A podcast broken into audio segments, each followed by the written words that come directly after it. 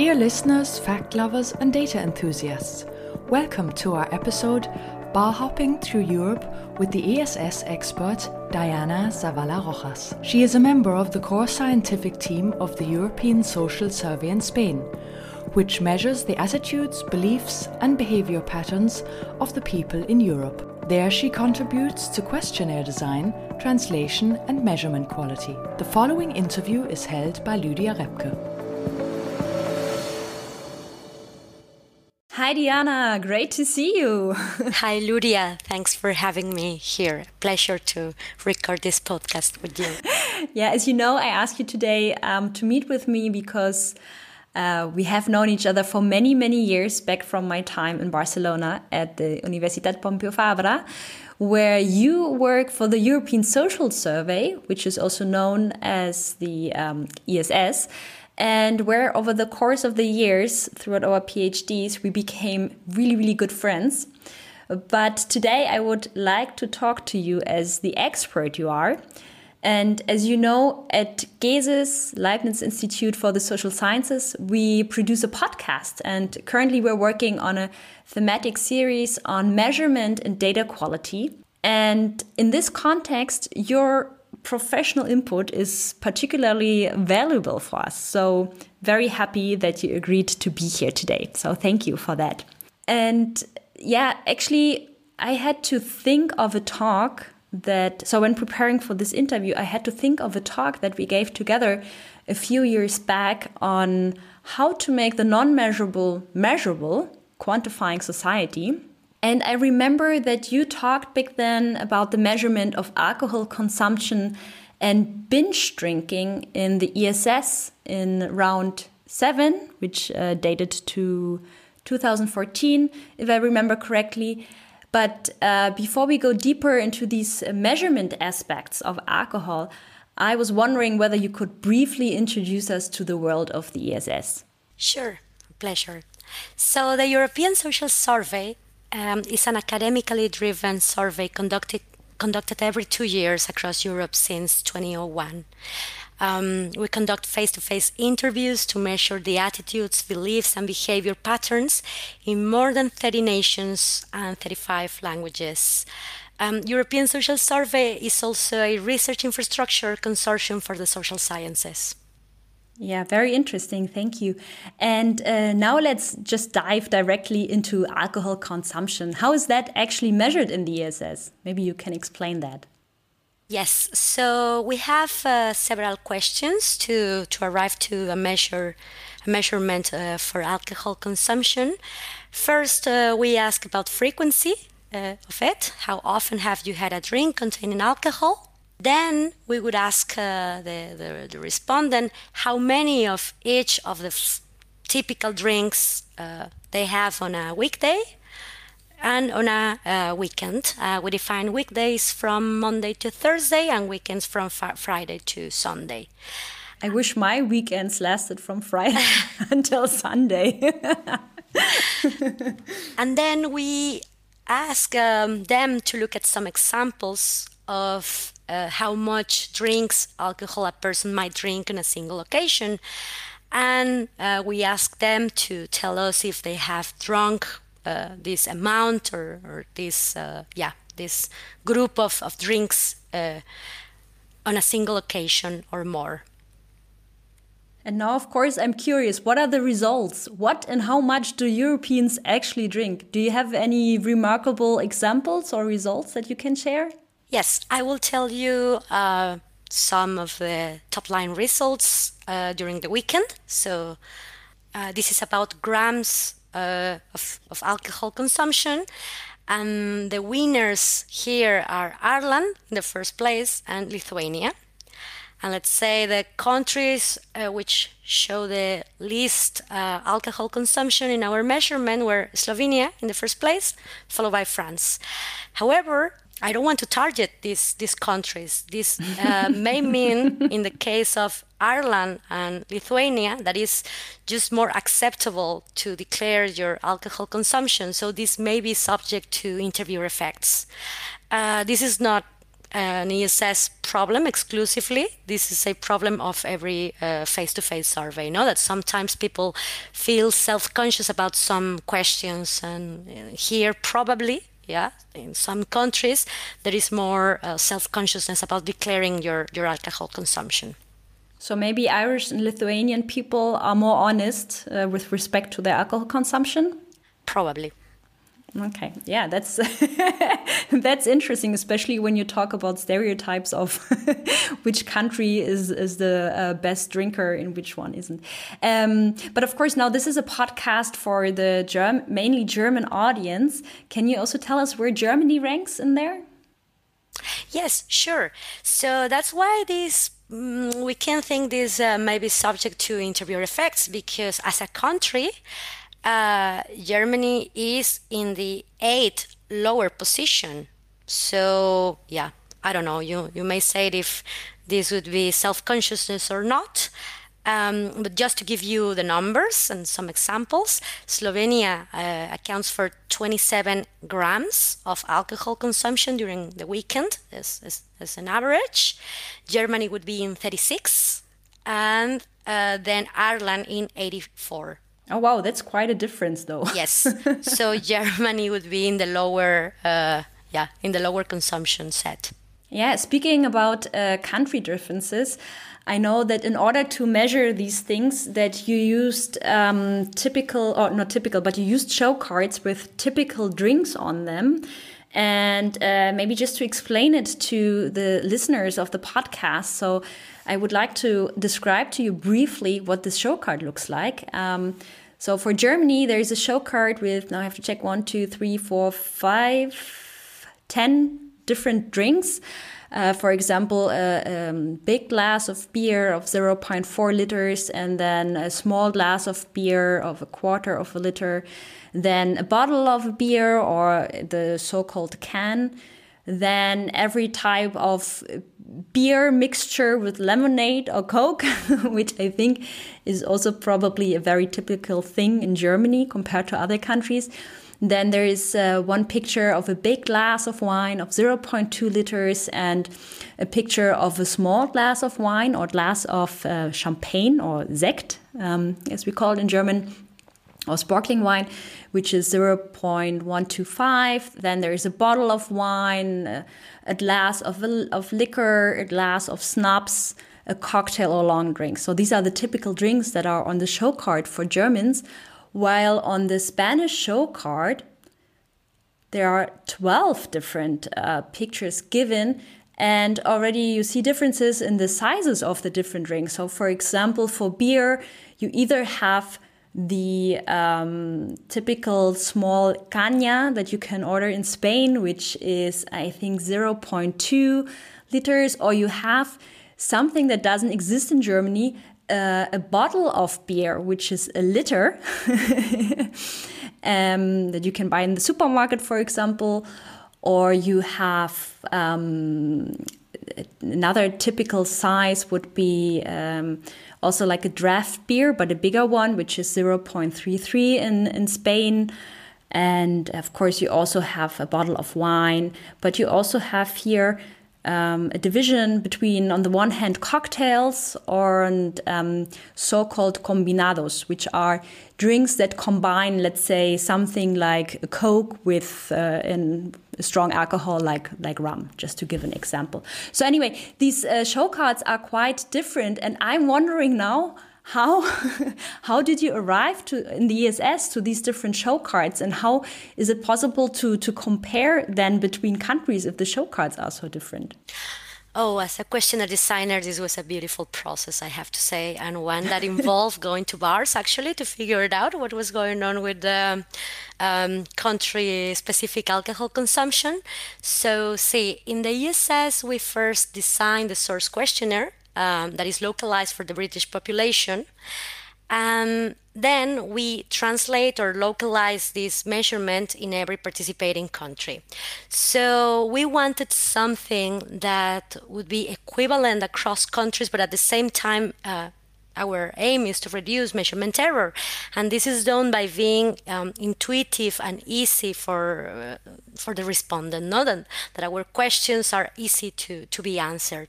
So we started a process of defining which were the um, typical drinks in every country, starting from the source uh, questionnaire, so in, in, in, Britain, in the UK, sorry. And uh, then uh, we when, when this was established, we opened a, a, a, long consultation in every single participating country to define their, their typical drinks.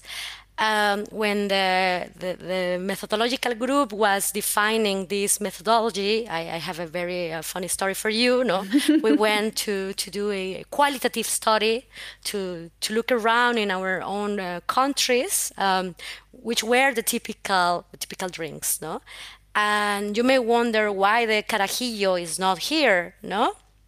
Because what is the carajillo? Carajillo is explain that to coffee, the audience. coffee with a bit uh, with a bit of, of liquor. Uh, or whiskey or ron or some uh, strong like alcohol a, that you put in. like coffee it. with with Baileys, for example. For instance, or coffee with whiskey or coffee with ron, yeah. And sometimes it's called uh, café uh, con gotas, which literally means coffee with drops. So this barman told me, "Oh yeah, yeah, people call it uh, coffee with drops, café con gotas, but that's because they don't want to pay the alcohol on it. what they really want is a shot." so then we have here the, the shot of liquor no in the card reflected so i mean this is just a, a story and you can imagine that the team had has many stories uh, uh, about this this um, consultation. Um, but in, in fact, this was a, a very long process. So questionnaire design takes about two years in the ESS. And we have a lot of pretesting, qualitative and quantitative, and also expert consultation to arrive to the typical drinks uh, in, in Germany so, and in Spain and in uh, Lithuania and in Ireland no? and in the UK. So you may, so you now may ask yourself, if we did it uh, rightly and these are the typical drinks in, in Germany or not. And did you send uh, in these teams that, let's say, they did the bar hopping, uh, men and women to arrive to like uh, gender specific uh, cards? Because I could assume that maybe women on average tend to drink or tend to have different drinking habits maybe than men. Yes, well, that was not in the in the bar hopping. so that was just said a qualitative exploration of the field. um, we took uh, official definitions uh, that are available from uh, health institutes and uh, and other uh, health authorities on defining, uh, for instance, binge drinking. No, that is. drinking in a period of time in a single event an amount of alcohol that would put your blood uh, uh, level of, of alcohol in a certain amount. And certainly these definitions are different for, for men and women. You know? So what we did actually is to define these, these typical events, no? these typical groups of drinks uh, that you have here in the show card for, for men and women. Okay, so maybe I'm just trying to visualize this again. I have here the the male show card and the female joke, uh, show card for uh, Germany. Uh, I mean, not the female show card, but the show card for females in Germany.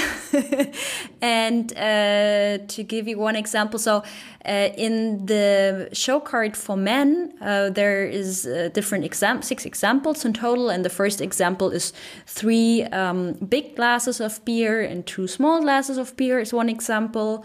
While for females, that translates just into three um, big glasses of beer, and then there is similar examples and comparisons for wine. For example, three glasses, uh, three big glasses of wine and one small glass of wine for men, and for women, uh, two big glasses of wine and a small glass of wine.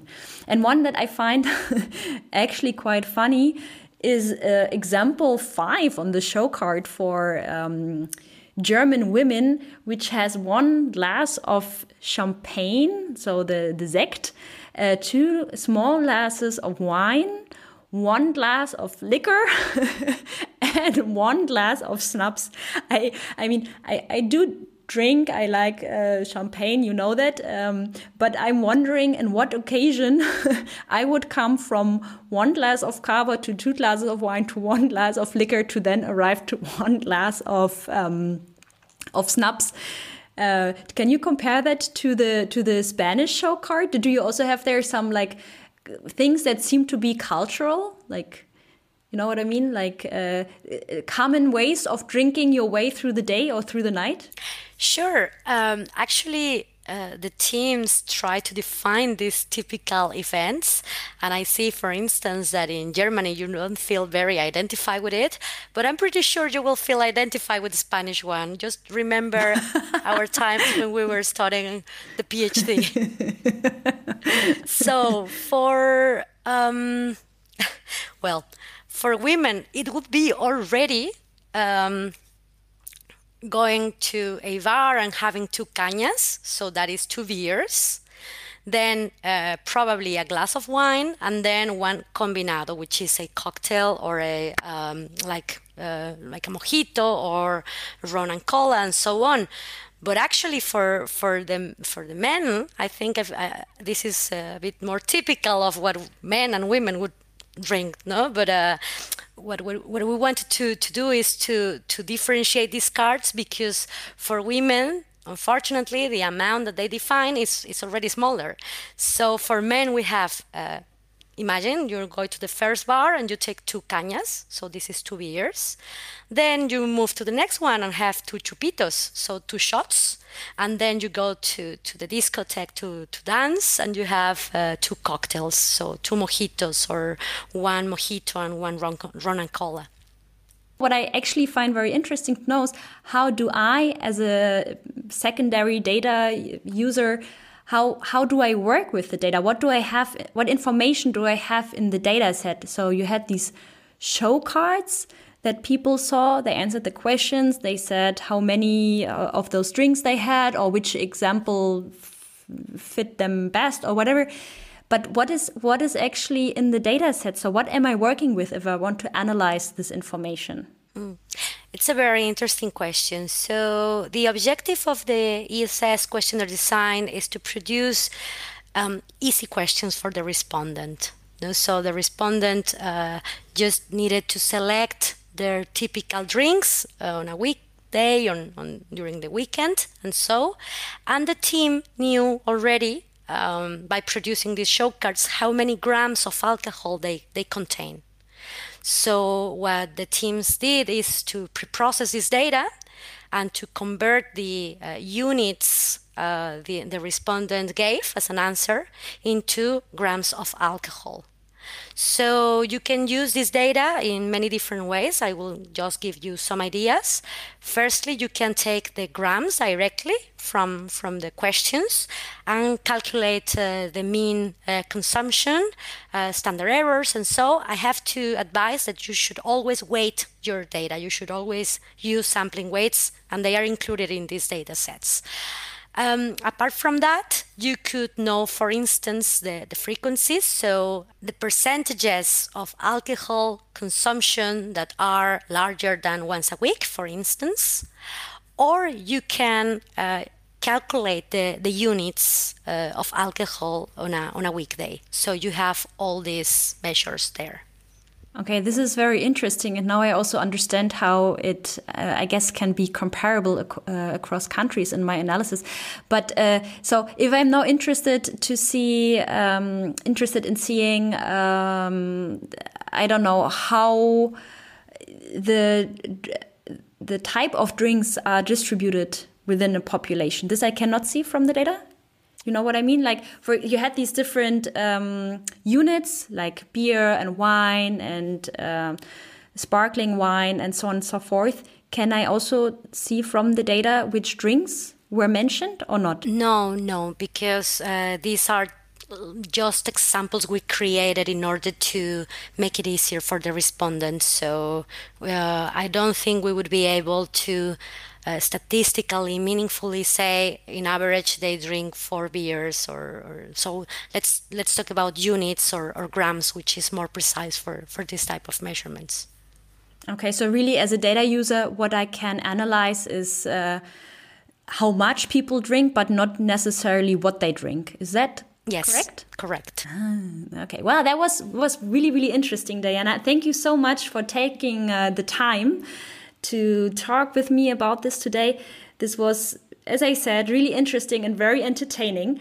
And I really hope to see you soon in a non virtual reality. And I wish you a great day and bye. Thank you, Luria. Thank you for having me here. And I wish also that we can test some of these show cards in a moderate uh, way next time we see each other. That's a good plan. Okay, great. Bye bye. Thank you. Bye bye. Ciao.